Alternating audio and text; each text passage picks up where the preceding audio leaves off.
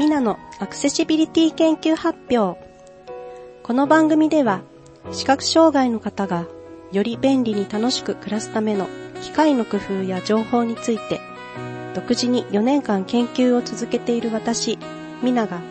少しずつ出始めたと思っている成果についてお話しします。今日の BGM は、音羽ザクロさんの CD、Tear with Smile から3曲目のいつの日かです。早速の第2回目、5月13日に開催する八王子でのイベントの内容から、音声歌詞カラオケを選んでご紹介します。2年前くらいからカラオケの歌詞が画面に出るだけでなく、歌のフレーズの少し前に音で読み上げられればよいのにと思っていましたが、実現する方法が思いつかず、時が経ちました。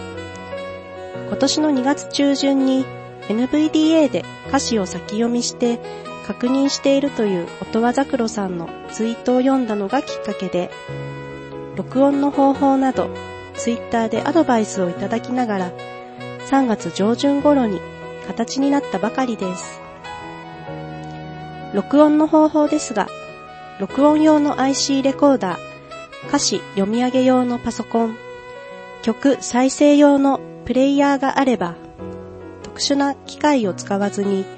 分岐用のケーブルを用意して作ることができます。分岐用のケーブルは、ステレオミニプラグと赤白ジャックのものを1本、赤白プラグとステレオミニプラグのものを2本使用します。分岐ケーブルの赤をもう1本のケーブルの赤、白をさらにもう1本のケーブルの白につなげ、プレイヤーで音楽を流すのを白、つまり左、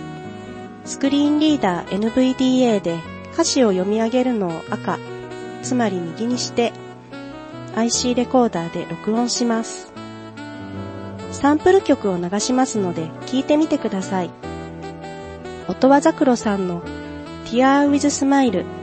ありがとう、そしてこれからもを使用させていただきました。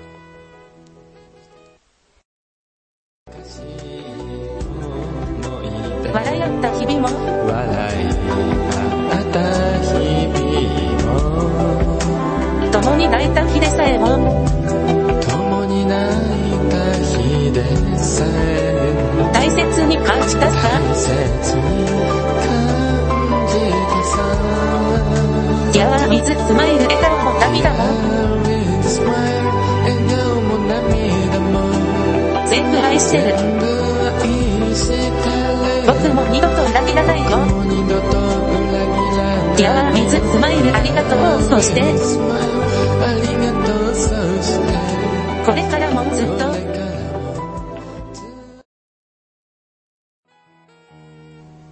今回はネトラジ対応のため歌詞音声と音楽をモノラル録音しましたが、ステレオ録音の場合は左から音楽、右から歌詞が聞こえます。そして再生するときは先ほどの分岐ケーブルを使うと音楽をスピーカーから鳴らし、歌う人だけが歌詞をヘッドホンで聞くということができます。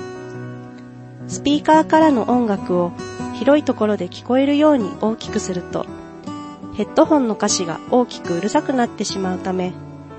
音量抑制調整機構付きのヘッドホン延長ケーブルを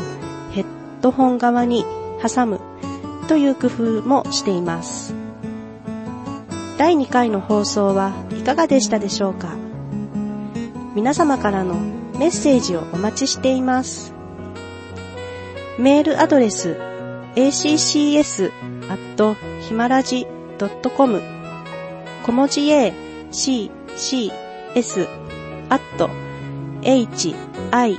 m a r a j, i,